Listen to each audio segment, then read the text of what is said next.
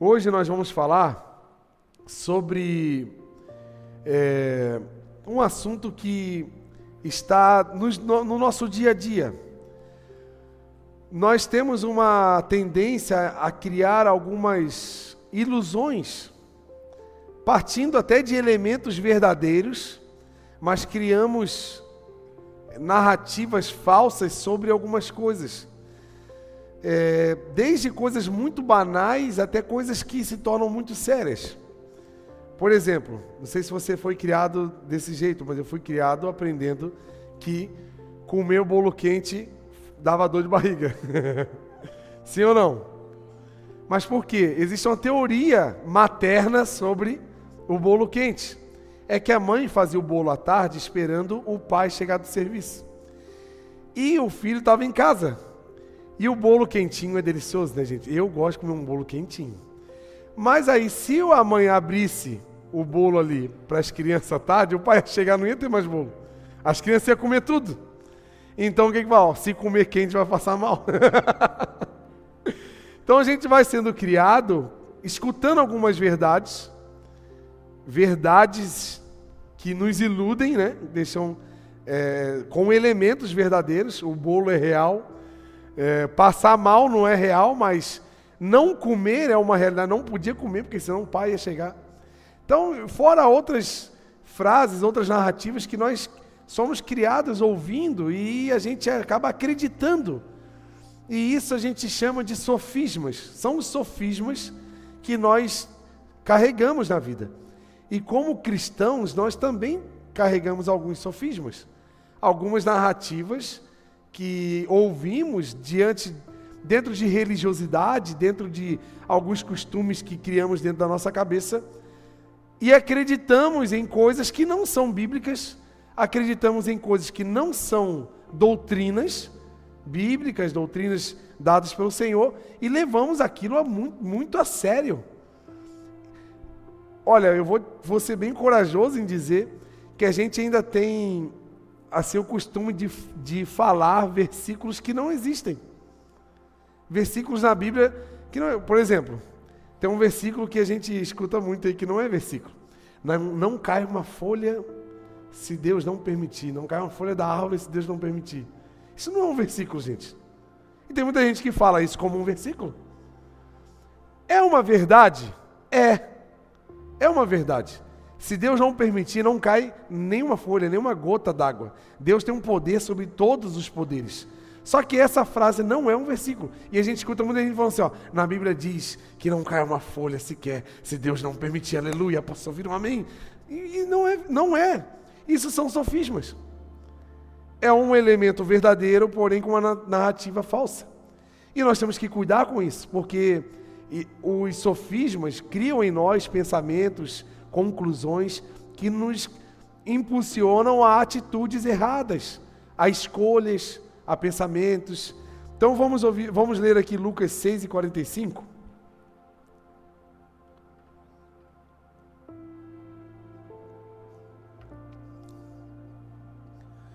O homem bom tira coisas boas do tesouro que está em seu coração. E o homem mau tira coisas más do mal que está no seu coração, porque a sua boca fala que o seu coração está cheio. Então, eu percebo que falas como essas saem de um coração tendencioso. Até porque Tiago fala sobre isso, que Deus não tenta a gente a pecar, porque Deus não é mal.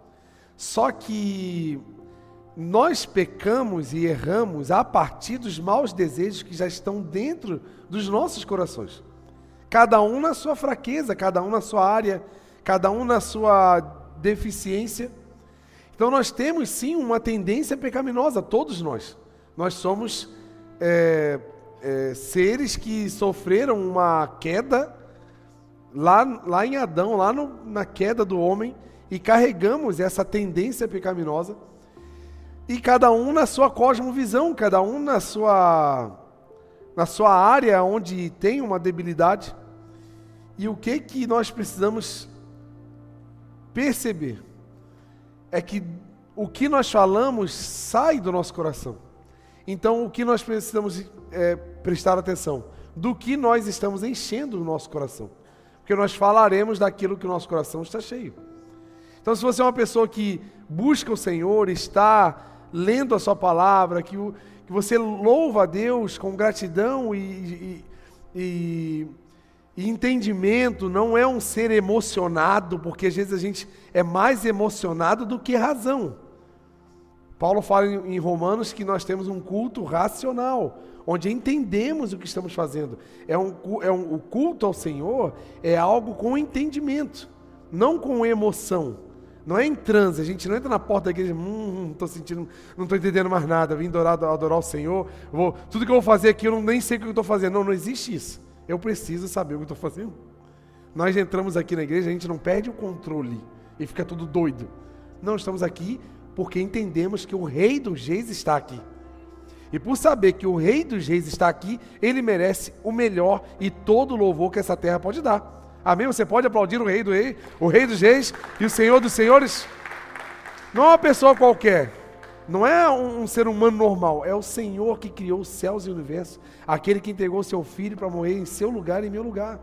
Então, o meu entendimento a saber que esse essa autoridade está aqui então o meu louvor precisa ser excelente, a minha vida precisa estar é, direcionada a esse essa pessoa tão importante. Por isso que tem que ser em entendimento. Porque a gente tem uma leve tendência a ser emocionado. Quer ver uma coisa?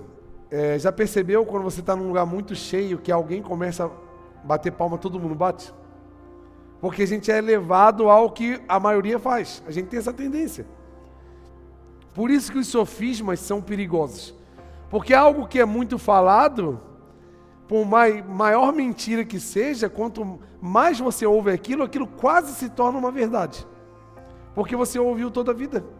Você deve ter ouvido que tomar leite e comer manga morria, né? Eu adoro uma vitamina de manga com leite, vocês não têm noção.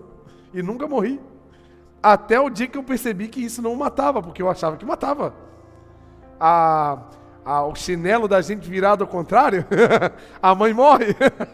Meu Deus do céu, gente. Uma chacina de mãe aí que acontece todo dia.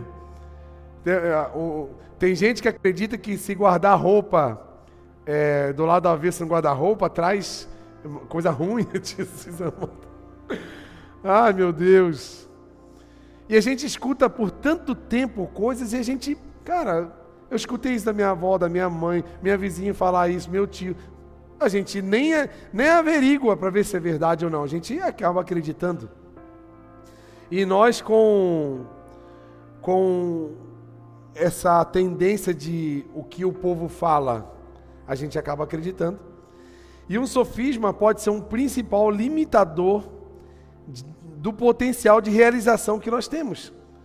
Porque a gente cria sofisma, por exemplo, ah, os meus, aquele sofisma hereditário, né? A gente acha que porque o meu avô fazia isso de errado, daí meu pai também fazia, aí eu acabo fazendo isso também porque isso vem da família. Não, gente. Pode haver uma tendência, pode haver uma predisposição, mas nós temos sim a escolha de não repetir os erros dos nossos pais. Sim ou não? Ó, tem um carro glorificando lá fora.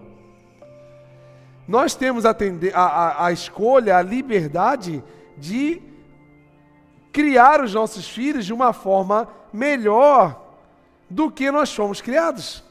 Nós temos a liberdade de escolher isso.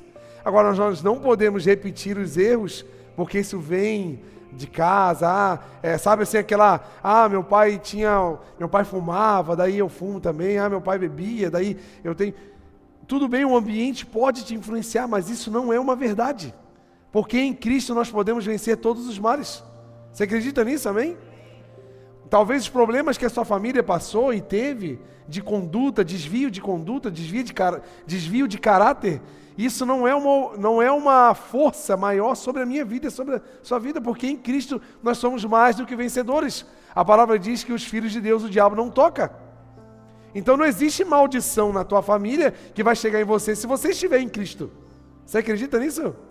Então não carregue essas narrativas para a sua vida. Sabe a narrativa que você devemos carregar? Cristo é o meu Salvador, é aquele que me protege debaixo das suas asas, aquele que habita no esconderijo do Altíssimo, a sombra do Onipotente descansa.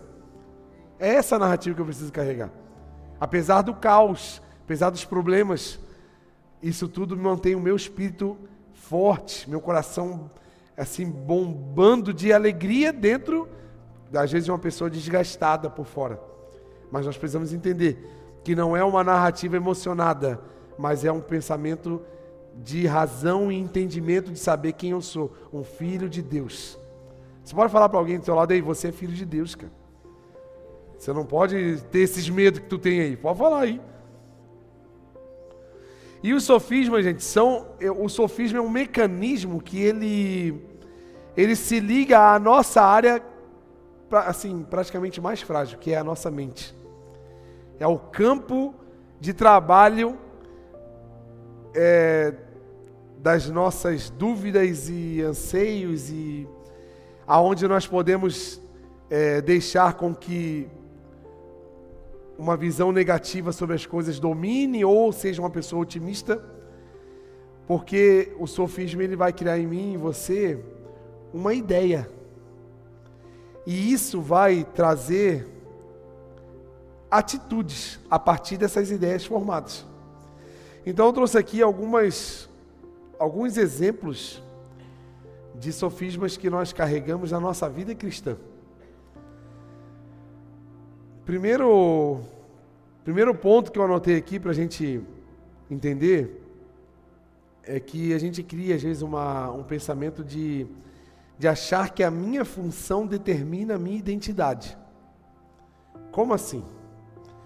Muitos de nós temos uma leve tendência em achar que quando fazemos algo para Deus, aí nós seremos amados. Quando nós Sabe aquele negócio de troca? Tipo assim, eu vou fazer para que Deus me abençoe. Eu vou, faz, vou me envolver para que Deus me veja. Eu vou, eu vou fazer algo na obra para que eu me sinta perdoado. Tem muitas, tem muitas, muitos pensamentos assim. E essa frase é algo que muita gente carrega. E nós temos que entender que o que eu sou, o que você é diante de Deus, não é determinado pelo que nós fazemos, mas sim pelo que Ele fez por nós. O fato de eu e você sermos filhos de Deus não é porque eu e você estamos hoje comportadinhos, bonitinhos, bem arrumados, vindo para a igreja, comportadinho. Não. Nós somos filhos de Deus, amados por Ele, porque Ele nos amou primeiro. Nós hoje amamos o Senhor, adoramos o Senhor, estamos aqui desfrutando da casa do Senhor, da família do Senhor, não porque nós decidimos, e eu não agora, eu vou mudar minha vida. Não. Até essa decisão foi movida pelo Espírito Santo. Porque eu e você sozinhos não conseguiríamos decidir uma coisa tão difícil, que é abandonar as práticas da carne. Você acha mesmo que você sozinho conseguiu parar de fazer tudo que você fazia antes? Duvido, hein? Se Deus deixar eu e você um segundinho, é o bastante para você se estourar todo. um segundinho é o bastante para você virar uma bola de fogo. Mas pela misericórdia do Senhor estamos aqui adorando o Senhor Jesus. Você pode aplaudir o Senhor Jesus por isso, por esse amor. Vamos ler Romanos 8, 17. Olha o que eu e você somos, gente. Essa é a nossa identidade. E essa identidade não é determinada pelo que eu e você fazemos, é pelo que ele fez. Olha lá. E se somos filhos, somos o que, gente? Herdeiros. Somos também herdeiros, herdeiros de Deus com Cristo, se como se com ele sofremos para que também com ele sejamos glorificados. Porque nós fomos chamados, gente, para receber a herança do Senhor. Só que existe um pacote na herança do Senhor, também os sofrimentos de Cristo. Então na terra nós viveremos aflições, nós viveremos é, os desafios que a carne promove, mas sabemos que no dia em que Cristo for revelado, nós temos uma herança eterna para receber. E não é sobre viver uma vida aqui buscando coisas, buscando bens, buscando tudo isso é bom e precisamos trabalhar para que tenhamos uma boa vida na terra. Mas a minha vida e a sua vida não pode ser resumida em coisas da terra, porque nós não estamos vivendo uma vida terrena eterna. Nós somos seres espirituais que estamos vivendo um período na carne aqui nessa terra, para que possamos levar o nome de Cristo para todos aqueles que não conhecem, para que possamos promover o reino de Deus nessa terra, para quando formos para os céus, podemos encontrar todos aqueles que fizemos aqui embaixo. A Bíblia fala isso. Gaste a riqueza dessa terra para fazer amigos, para que quando essa riqueza acabar, você os encontre e os abrace nos lares celestiais. Então essa é a grande riqueza está em eu e você investirmos a nossa vida para fazermos amigos da terra. Amigos, está falando sobre amigos de Deus. Aquele que é amigo de Deus, se for seu amigo, também vai ser amigo de Deus. Não é assim? É assim ou não? Você acha que é? Você é amigo de Deus? Sim ou não? Sim ou não? Então você concorda se você todos os amigos que você fizer aqui na terra, sendo seus amigos, vai ser amigo de quem também? De Deus. Tá vendo? É muito mais do que você chamar para ir para a igreja é muito mais profundo do que você dar um, dar um, assim, entregar um convite para a pessoa ir na igreja. Primeiro ela tem que ser o seu amigo. Se você conquistar amigos, essas pessoas serão levadas para Cristo por causa da sua vida. Porque um amigo carrega os amigos para onde ele vai. Sim ou não? Outro sofisma que eu e você carregamos. Será que Deus vai cumprir o que ele falou? Porque existe, gente, uma distância entre a palavra que nós recebemos do Senhor. Aí existe uma distância entre nós recebemos a palavra e obedecermos a palavra, que a gente acha que nós somos obedientezinhos assim, né? Deus falou. Tipo assim, eu, tipo assim, eu olho para a vida de Abraão, quando Deus falou assim, ó, tudo bem, Abraão? Boa tarde. Sabe aquele presentão que eu te dei que era tudo para você, o teu filho, o teu único filho? Então entregue ele para mim. Meu Deus. Se fosse eu, eu ia demorar no mínimo uns três anos para entregar. Eu ia falar assim, não, Deus, espera, eu vou, quero curtir mais ele.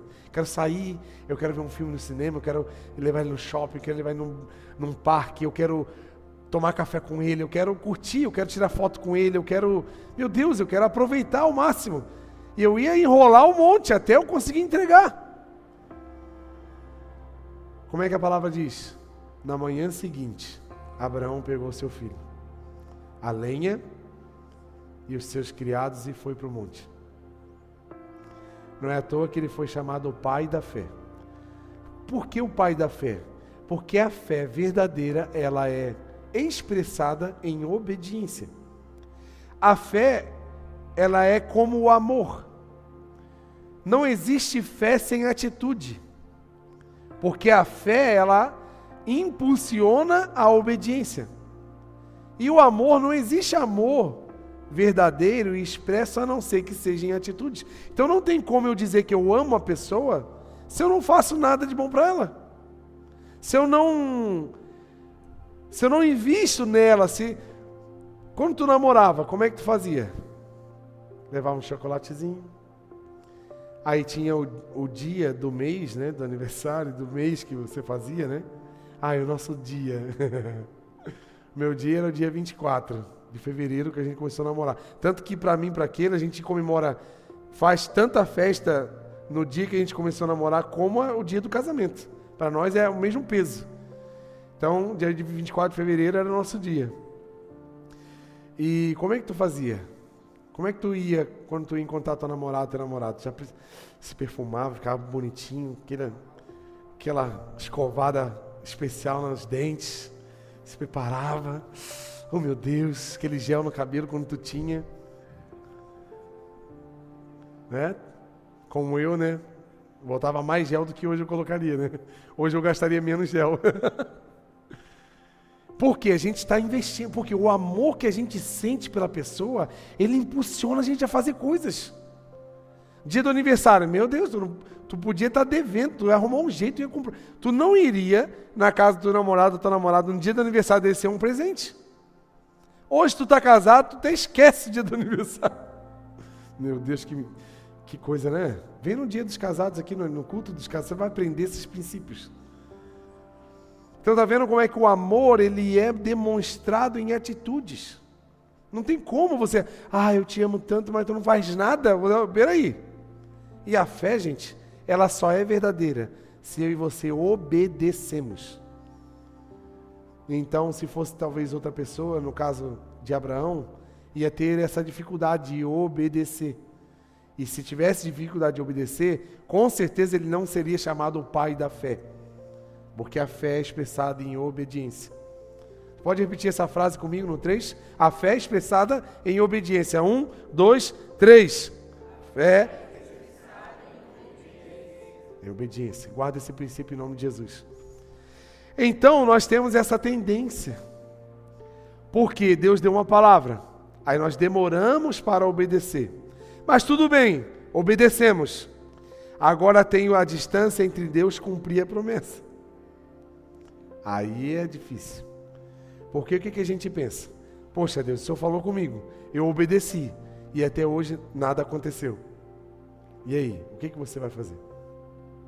Como será a atitude dos seus dias durante esse período entre você obedecer e Deus cumprir as promessas? E Deus cumpriu o que Ele falou. Esses dias são bem difíceis, gente. E a gente tem uma facilidade em falar assim: Deus está demorando. Será que ele vai cumprir? Porque eu fiz a minha parte. e agora? Será que ele vai fazer? Vamos ler 2 Pedro 3 e 9.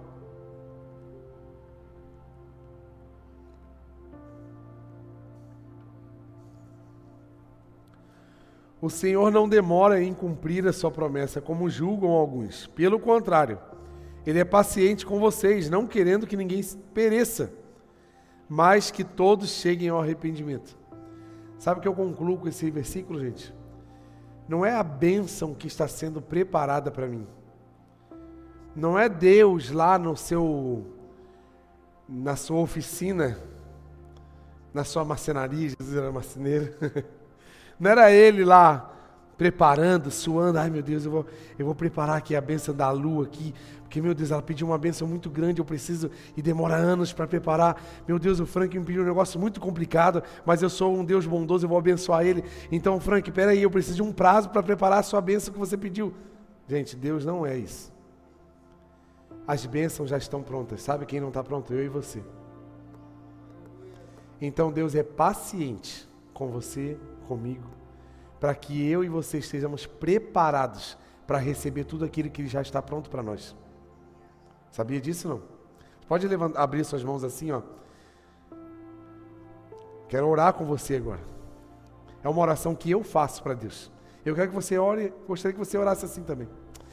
Deus, eu quero que eu, eu não quero perder nenhuma bênção que o Senhor já preparou para mim, Deus. Eu quero, Senhor, estar preparado para tudo que o Senhor já tem para mim. Pai, que o Senhor me dê sabedoria, Senhor, para não me ocupar com coisas que não são para mim. Que às vezes nós nos distraímos, Senhor, buscando coisas, buscando planos, desafios que não foram feitos para mim, buscando bênçãos que não foram feitas para mim. Mas sim, Senhor, eu quero receber tudo aquilo que o Senhor já tem preparado para mim. Eu não quero perder um segundo da minha vida, eu não quero perder uma, uma palavra que o Senhor deu para mim, eu quero viver tudo que o Senhor tem para mim em nome de Jesus. Amém. É isso que eu e você precisamos orar. Buscar as coisas que já estão prontas para nós. Porque foram todas feitas por Deus. E às vezes nós estamos correndo atrás de coisas, de planos elaborados por nós mesmos. E Deus não se não se responsabiliza por planos que não foram feitos por ele, mas ele se responsabiliza por todos feitos que por todos aqueles que ele fez por mais improvável que seja a palavra que você recebeu, você pode ter certeza que Deus vai fazer, porque foi Ele que falou. Você acredita nisso? Eu e você viveremos coisas extraordinárias, coisas que nós sabemos que não conseguiríamos viver. Não porque nós somos bons, não porque nós corremos atrás, mas porque Deus é poderoso para fazer coisas incríveis na minha vida e na sua vida. Você acredita nisso? Efésios 3 e 20 diz que nós, o poder que atua de Deus em nós é capaz de fazer coisas que jamais as nossas mais altas orações ousaríamos a pedir. Mas isso é o Deus que nós servimos, Ele faz todas essas coisas. Eu e você vamos agradecer por coisas que nem pedimos. Nós vamos louvar ao Senhor por bênçãos tamanhas que nós nem tínhamos coragem de pedir. Esse é o poder de Deus que atua em nós, em mim e você. Amém? Então, o, a, aguardar a palavra do Senhor e estar posicionado na palavra que Ele nos deu é um sinônimo de honrar a Deus. Porque nós ouvimos a palavra, recebemos a promessa, obedecemos. Agora qual é a nossa posição? Esperar. E esperar como? Chutando pedra, pois é, né? Deus não me ama, Deus esqueceu de mim, estou aqui sofrendo, Estou aqui vivendo uma vida que, poxa, eu obedeço a Deus, eu faço as coisas e nada acontece de bom. Será que é assim mesmo que a gente precisa viver? Como foi a vida de Davi? Davi estava lá cuidando das ovelhinhas dele, bem sossegado. Chega o profeta Samuel na casa de Jessé, seu pai, eu vim buscar o próximo rei de Israel. Aí trouxe todos os filhos, menos Davi. E ele perguntava: Deus é esse? Não, não é esse. Não é esse, não é esse. Até que veio Davi. Chegou o homem, ungiu Davi. Ali na unção, ele já era ungido rei. Ele já carregava a palavra. Mas ele não tinha assumido o reinado, ele não tinha se tornado, instituído rei de Israel. Sabe quantos anos demorou mais ou menos para Davi se tornar rei? Pelo menos uns 11, 12 anos. Meu Deus. Você tem força para aguentar uns 10 anos aí para esperar a promessa se cumprir, não. A gente demora dois dias, já está doido? A gente vem no culto domingo, recebe uma palavra poderosa. Uh! Essa semana vai acontecer. Meu Deus. Não, a gente acha que segunda de manhã nossa vida vai estar transformada. A gente acha assim que eu vou dormir, vou acordar, uau, tudo transformado. Pode ser que sim, Pode ser que aconteça desse jeito, eu acredito. Mas talvez não um dia depois, né, gente? Aí nós estamos querendo demais, né? Mas eu também acredito que pode acontecer. Amém? Deus é soberano. Mas nós temos essa dificuldade de achar que a gente cria, gente, mais expectativa em que vai acontecer amanhã do que expectativa na palavra de Deus. A gente tem mais coragem de acreditar e se frustra porque não aconteceu na nossa agenda porque aí nós criamos uma agenda. Ó Deus, marquei aqui na minha agenda, tal dia o Senhor vai ter que me abençoar. Eu tenho até esse dia para ser abençoado. Se o Senhor não vir aqui, eu não sei o que vai acontecer. A gente cria essa agenda. E a gente cria esse sofisma que, meu Deus, Deus esqueceu. Deus demorou. Quantas pessoas vivem uma vida decepcionada com Deus, gente? Porque Deus não supriu a expectativa humana que foi criada. Gente, Deus não, não cabe na minha agenda e na sua agenda. Deus tem a agenda dele. E a agenda dele é infalível. É inevitável. Até que você morra, a promessa, as coisas vão acontecer de algum jeito. Então nós temos que viver como? Como é que Davi vivia esse período de espera da, da palavra do Senhor se, ser materializada? Ó, oh, tocando a harpinha dele, pá, ele adorava a Deus com tanta excelência que até os demônios saíam, gente. Já pensou? Será que tu pegar o teu violão hoje, de uma pessoa endemoniada, tu vai tocar, o que, que vai acontecer? O demônio vai voar em você ou vai voar saindo fora? Tá vendo? Será que você, a tua vida, o jeito que você tem vivido os seus dias, será que estão sendo como Davi? Porque Davi foi ungido a rei, mas assim, ó, ele voltou para as ovelhinhas, tinha que matar um leãozinho, matar um ursinho. Às vezes quando aparecia um ursinho. Não um ursinho aquele fofinho que tu abraça assim antes de dormir. Não é aquele, não é o ursinho Ted que vinha atrás do Davi. Era um urso para a morte. E Davi tinha que ir para cima. Ele não deixava barato, porque ele era quem ele era. E ele não deixava as oportunidades passar. Ele continuou matando leãozinho, matou ursinho, até que apareceu um gigante. Se você parar para pensar, quem sabe o leão, o urso eram treinamentos para ele ficar prontinho para batar, para batalhar contra o gigante.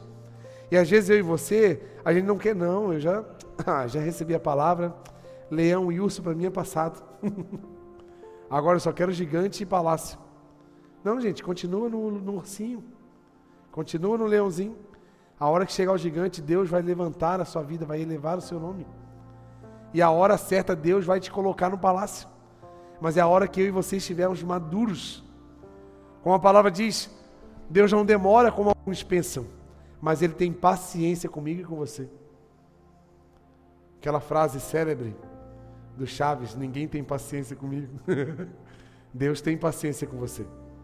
Ele, tem, ele te ama tanto que ele cria uma agenda para abençoar você e abençoar a minha vida. E você sabe, né? Mais do que eu, que as bênçãos que você recebeu do Senhor, elas são perfeitas, tão perfeitas, que não tem nenhuma coisa para dizer assim, não, tem um defeito, não, isso aqui não ficou bom. Você, você tem algumas histórias, alguns milagres que você carrega, que você sabe que Deus, foi Deus que te deu. E você sabe que é perfeito. Sim ou não? Então não, não caia nesse sofisma. Sabe por quê? O povo de Israel estava lá no, no deserto e Moisés subiu para o monte para receber a palavra do Senhor. E ele demorou, demorou o tempo que precisava demorar. Só que o povo de Israel, impaciente, começou a chamar Arão e falou: pessoal, Arão, o pessoal está aqui reclamando porque esse Moisés aí, ó, tá demorando. Vamos fazer o seguinte, vamos fazer um bezerrinho aí, vamos fazer um carnaval aqui. Sabe o que, que acontece comigo com você quando a gente está no tempo de espera? Nós somos facinho para criar um Deus para a gente. Sabe o que é criar um Deus? É arrumar o nosso jeito. Fazer do meu jeito. Não faz do teu jeito. Se ainda não aconteceu, é porque Deus ainda não fez. Então deixa Deus fazer. Enquanto não aconteceu, vai adorando, vai vivendo, vai curtindo as coisas, vai curtindo os dias, vai curtindo o que tem para curtir. Porque sempre vai ter alguma coisa boa para curtir. Eu, eu, já contei isso, tem um amigo meu que é um super otimista, assim, o, o Valmir. E a gente trabalhava numa fábrica que às vezes a comida era muito ruim, imagina 2.500 funcionários, né? Fazer comida para um povo desse tem que ser bom, né? E às vezes a comida vinha daquele jeito bom, assim, que você imagina. E ele sempre falava assim: Meu Deus, ainda bem que tem essa carne hoje, né? Ele sempre tinha um, uma palavra. Na hora que eu ia reclamar da comida, ele falava assim: Meu Deus, ainda bem que tem a né? Porque se não tivesse, a gente ia estar com fome. Então é melhor a gente agradecer pelo que tem agora do que ficar reclamando pelo que eu não tenho. Porque se eu reclamo pelo que eu não tenho, eu não sou grato pelo que eu já tenho. E às vezes o que eu, a única coisa que eu tenho é o que? É minha família. Meu Deus, que riqueza! Às vezes eu não tenho mais nada em volta, eu tenho minha família. Meu Deus, já sou rico. Ou o que, que você tem para agradecer? Você tem coisas para agradecer ao Senhor? Sim ou não? Sim ou não? Amém, glória a Deus. Ô PH, que, toca lá comigo, vamos comigo. Quero agradecer a Deus pela sua vida no teclado comigo. não, é bom que tu recebeu um pouquinho da palavra aqui, pá, agora tu já está ativado aí para tocar ali na unção. Amém, gente? Outra coisa que acontece com a gente, achar que o meu ministério tem prazo de validade. Porque aqueles que se envolvem na obra do Senhor é cansativo, gente, meu Deus. É, é desgastante, né? Geralmente eu estou na integralidade fazem seis anos, mas por toda, todo o tempo da minha vida que eu já é, de, dos 16 anos em diante, Toda a vida eu não lembro de ter parado um dia na igreja, assim, trabalhar no voluntário e tal. E cansa, cansa, fisicamente cansa. E a gente chega em alguns momentos que a gente fala assim: não, eu não vou fazer mais nada. Eu lembro de um dia, quando o nasceu, em São Bento do Sul, que a gente foi para Itajaí. A gente se mudou para Itajaí. E era agosto. E eu falei com aquele assim, eu lembro claramente, falei com aquele assim, amor, esse ano eu vou me esconder, eu não quero fazer nada na igreja porque nós estamos cansados, temos um bebezinho pequeno. E a gente tava, a gente era líder de jovens, a gente tinha vivido um, uma maratona de quatro anos liderando jovens de 15 igrejas naquela cidade. Então era muita, tinha culto evangelístico toda semana fora, na, num bairro, todo domingo, duas e meia da tarde, a gente fazia um culto no bairro. Todo domingo, durante uns três anos. Eu não lembro ter faltado um dia. Eu lembro que a Keila estava grávida. Ela, é, a gente usava um, um galpão da prefeitura que tinha durante a semana capoeira, tinha, era um galpão comunitário. E, e eles cederam para a gente usar no domingo à tarde. Era o único horário. Então, embora a gente dava aula de escola dominical para os jovens. E eu almoçava rapidão, porque duas horas, uma e meia, duas horas eu tinha que estar lá para montar som, montar instrumento. Aquela parafernália de quem é músico que gosta de montar essas coisas. E eu montava as coisas com a galera, os jovens iam comigo, e a gente ia visitar casa por casa, para chamar para o culto. Todo domingo.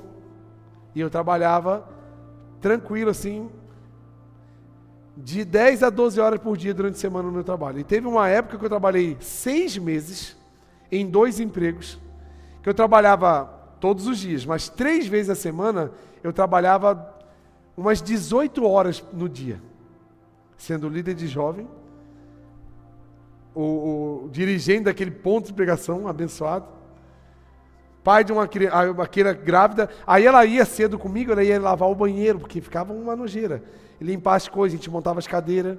Então cansa, gente, essas coisas fisicamente, cansa. Mas eu lembro de quantas pessoas que aceitaram a Jesus naquele, naquele período. Em, nos primeiros oito meses, pelo menos umas 25 pessoas já estavam do bairro, virou uma igreja. E era só jovem que tocava. Eu tinha o quê? Uns 20, 26 anos, mais ou menos. E era interessante que aí tinha o Lucas que tocava violão. Um dia eu vou trazer ele aqui. Ele tem um cabelo desse tamanho assim. Ele canta rap. Meu, é incrível. Ele é, pensa uma pessoa ungida. E ele ia pro campinho de futebol cantar rap. Aí um carinha com o carrão, ele com o violão. Cara, ele manda muito, muito bem no rap. Aí ele mandava o rap dele e ele chamava a galerinha. Aí era engraçado que ele vinha igual uma galinha, os pintinhos atrás dele. Todas as crianças que estavam jogando bola vinham atrás dele pro culto. Aí ele vinha tocando e as crianças vinham. O negócio ficou tão grande que tinha, tinha uma sala só para as crianças, tinha um culto. Meu Deus! Foi incrível. Aqui ela ficava, ó, dá licença que eu estou indo para o culto lá do, do, evangelismo.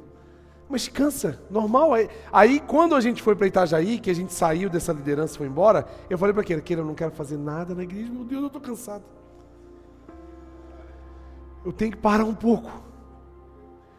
E a gente já estava nessa transição e eu fui numa igreja em Jaraguá, de uns amigos meus, que era um evento de jovens, e era um pastor da Argentina que estava pregando.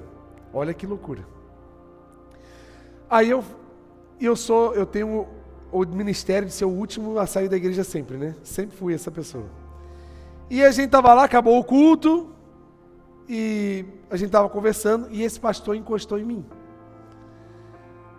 Aí fazia seis anos, gente, que Deus falava comigo assim. Fazia, fazia quatro anos nessa época que Deus falava assim para mim: Eu não te quero só nas horas vagas eu te quero o dia inteiro. Você vai precisar abandonar tudo que tu conquistou para eu te dar coisas novas. Eu carregava aquela palavra durante quatro anos, mas amém. E eu estava indo embora, querendo descansar. Eu ia ficar assim uns quatro, uns seis meses sem fazer nada na igreja, só ir no culto. Chegar na hora do culto, ir embora, meu Deus, aleluia. Aí esse argentino chega em mim, cola em mim com a palavra do Senhor eu não entendia nada, né? Veio um tradutor para traduzir a profecia. Vocês têm ideia do nível do negócio. Na época foi o esposo da Laura, que mora hoje na Argentina, e ele falou assim para mim. E eu estava em conflito nessa época, eu tinha sido mandado embora. Eu achei que eu ia me tornar um missionário na época e não virou. Aí eu estava assim revoltado com Deus, revoltado com as coisas, não tinha para onde ir. Meu Deus, uma loucura assim. Eu estava bem, sabe quando tá bem revoltadinho? Eu estava assim. Olha a palavra que ele falou assim, ó. Eu vou te levar com uma multidão. A polícia vai estar contigo. Olha só a palavra. A prefeitura vai estar contigo. E vocês vão proclamar o nome do Senhor.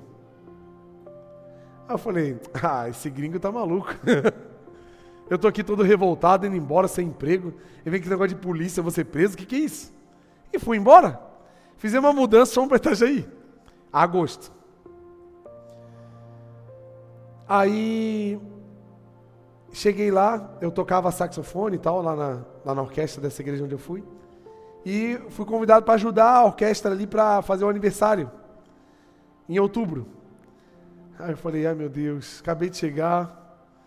Aí eu falei assim, ah, a Keila não vai ser envolvida, é mais um trabalho para mim, sou músico, então vamos. Aí eu fui ser um maestro daquela orquestra ali até outubro. E, não, é um trabalho, é uma, duas vezes por semana, vai dar para conciliar.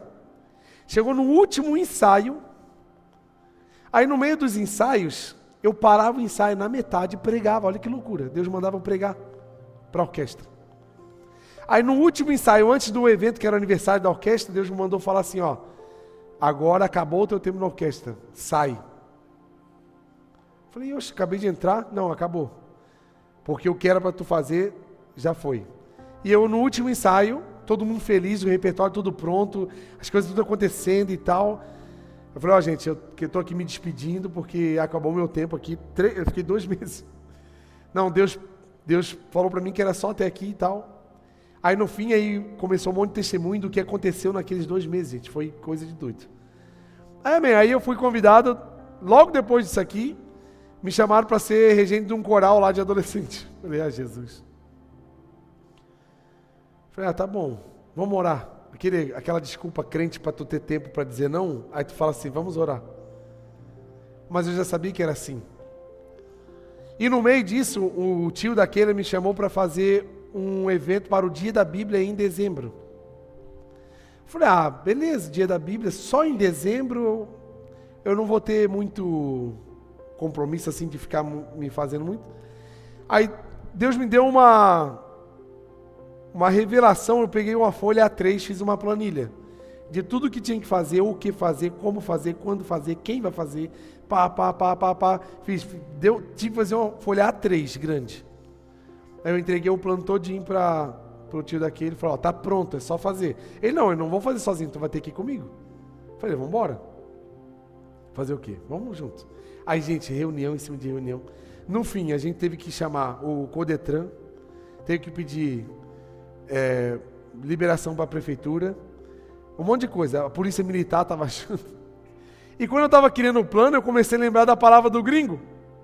A prefeitura, a polícia, Codetran.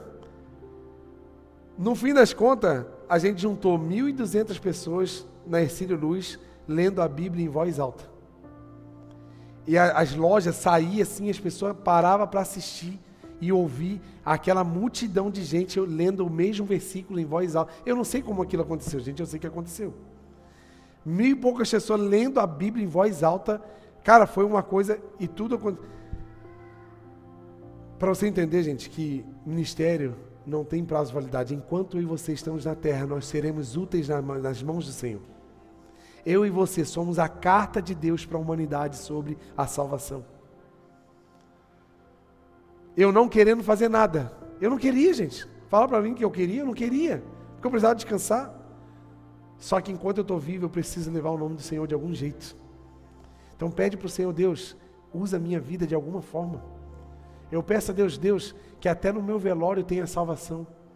Eu não quero que, enquanto o meu corpo estiver exposto nessa terra, eu quero ver vidas sendo alcançadas pelo Senhor. Quer ver um exemplo disso? Segundo Reis 13, versículo 20. Então Eliseu morreu e foi sepultado. E tropas moabitas costumavam entrar no país todas as primaveras. Certa vez, enquanto alguns israelitas sepultavam um homem, estava num velório, um enterro. Viram que essas tropas estavam chegando. Então jogaram o corpo desesperado. Ó, estão chegando. Jogaram o corpo, o defunto, assim, ó, pegaram o defunto e jogaram. E o defunto do homem foi caiu bem no perto do corpo de Eliseu. E quando o cadáver encostou nos ossos de Eliseu, o cadáver voltou à vida. Olha que loucura os ossos de Eliseu. Não foram os ossos, mas o que Eliseu carregava levou vida para um defunto.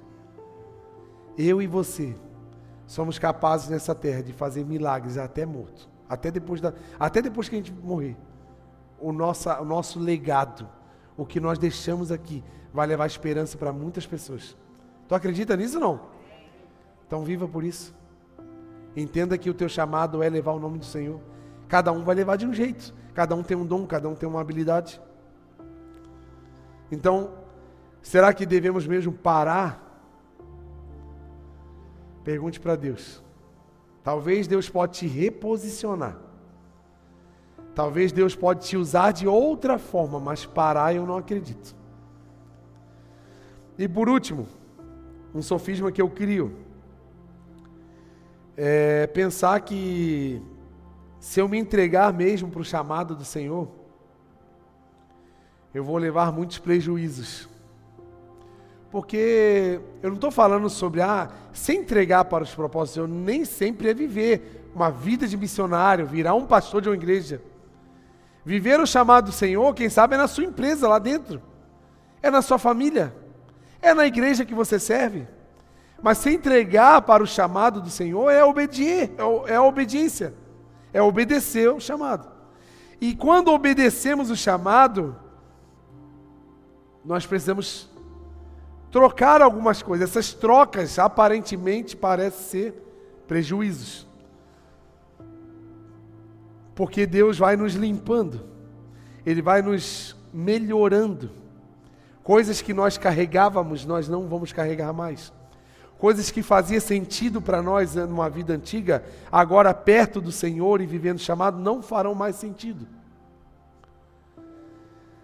E eu lembro que nessa cidade do que eu falei aqui, São Bento do Sul, eu tava, eu era líder de jovens e tinha dois jovens que tinham muita dificuldade financeira, viviam, os dois dividiam uma kitnet, uma kitnet de uma situação muito precária, bem ruim mesmo, assim, provavelmente a grande maioria de nós aqui não moraríamos nessa kitnet. E eu fui impulsionado pelo amor que Deus nos dá, porque nós fazemos coisas por amor, a levar um pouco de comida para eles, comprar no mercado. Aí eu entrei no mercado e fui. O que, que a gente pensa? Vou comprar arroz, macarrão, feijão, isso e aquilo. Aí eu montei o carrinho. Na hora que eu montei o carrinho, Deus falou para mim assim: se fosse, eu quero que você monte essa compra como se fosse para o seu filho. E eu lembro que, eu não lembro se a Akira estava grávida ou se o Estevam já tinha nascido. Eu acho que a Akira estava grávida ainda. Ou o Estevam já tinha nascido. E eu falei assim, mas como assim, Deus? Você acha que o seu filho come só arroz e feijão? Teu filho, criança, ele gosta de quê? Eu falei, opa, entendi. Aí eu fui lá, peguei iogurte, biscoito recheado, sucrilho, tudo que tinha de guloseima, salgadinhos. Fiz praticamente outra compra assim, junto com aquela. Mas fiz assim para meses eles comer, meses. Eu lembro ainda que eu tinha uma picapezinha, picape Corsa, que era a que eu usava para esse trabalho missionário do bairro, que eu montava, botava os instrumentos, as caixas de som, as coisas, e levava. E eu botei as caixas naquela caminhonetezinha que eu tinha e levei na casa deles. Entreguei. Nossa, fizeram uma festa, meu Deus. Eles comiam tanto que acabou em algumas semanas. Pensei que ia demorar meses. E amém, amém, amém, obedeci. Nada sobrenatural aconteceu. Sabe por quê? O sobrenatural já tinha acontecido, era eu fazer. Só que a gente acha que por fazer vai haver uma resposta, mas não, amém. Bênção. Obedeci. Anos depois eu me tornei missionário. Integral, eu, aquele e o Estevão, os três missionários. E a proposta que recebemos na época para sermos missionários era a seguinte: o pastor, muito amigo meu, eu amo muito ele até hoje, meu Deus, pastor Visso, é um homem de Deus e um paizão para mim. E ele falou assim para mim, Carioca, eu estou orando por você já faz um ano. E a palavra que Deus me deu é que você vai ser usado por Deus para a juventude dessa igreja. Nós somos uma igreja de uma cidade pequena, na época Canoinhas, e nós não temos condições de te dar um salário assim para você se manter.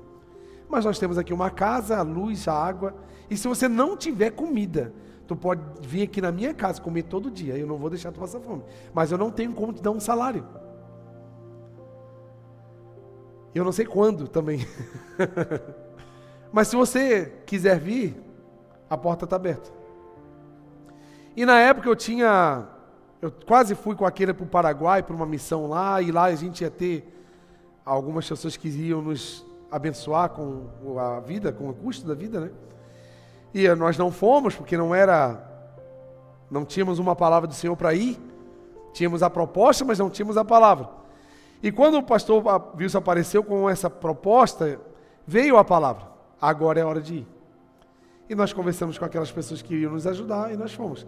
Nós ficamos dois anos sem salário. Dois anos sem ter uma perspectiva de, ah, vou comprar isso, vou comprar aquilo. Simplesmente não comprava nada, eu só vivia. E eu vivi muito bem, graças a Deus, porque eu vivi nas mãos do Senhor. E um belo dia de armários vazios de um missionário, de uma geladeira com garrafa d'água, parecia geladeira de solteiro. Normal, final do mês ali, a gente recebe uma visita de uma família que ama, que amava nós e ama até hoje. Meu Deus, é uma família de, meu Deus, para mim é meu pai e minha mãe também. Tenho saudade deles igual tenho saudade dos meus pais. E eles foram lá em casa, como, como a gente já se via normalmente. Foram lá, assim, que o Eliseu. E o Eliseu me chama assim: vão lá no carro pegar uns negócios? Ah, vão lá. Meu Deus, o que eles compraram de coisa, de comida, vocês não têm noção. Os nossos armários não fechavam. Ah, eu lembro de um pacote de macarrão que ficou para fora, assim, na porta do armário. E veio os frios. Aí era pacote fechado de queijo, presunto. Aí quando eu vi algumas coisas, aí era iogurte, era Yakult, eu tinha um Estevão já de três aninhos. A geladeira, gente, socada, forrada. E aí eu lembrei desse dia que Deus me usou para sustentar os filhos dele. E aquele dia Deus falou assim: Você também é meu filho. E não é retribuição, é porque eu sou filho. Deus não, não, não te responde pelo que tu faz, Deus faz porque Ele é bom. E ao se entregar ao chamado, nós não precisamos ter medo dos prejuízos, porque Deus é bom e Ele cuida da gente. E eu lembro que quando eu vi aquela geladeira cheia de coisas que só um pai compra para um filho, foi eu ver Deus cuidando da minha vida. E eu quero dizer que Deus está cuidando da tua vida. Continue adorando a Ele, continue louvando a Ele, continue sendo grato a Ele, porque Ele cuida de você como um pai, não é como um patrão. Deus não é patrão de ninguém, Deus é pai. E Ele não é Pai pelas nossas atitudes. Ele não é Pai porque eu e você somos bons. Ele é Pai porque Ele nos amou primeiro. E as renúncias que você precisa tomar, tome de olhos fechados. Porque certamente Deus vai cuidar de você no que faltar. Não tenha medo de escolher por Jesus. Não tenha medo de das perdas que você vai ter, porque Deus vai cuidar. Se nada de sobrenatural ainda não aconteceu, obrigado. É porque ainda tá, ainda dá para viver do jeito que está. Mas certamente se você estiver com os armários vazios, Deus vai mandar alguém para te sustentar. Você acredita nisso não? Meu Deus.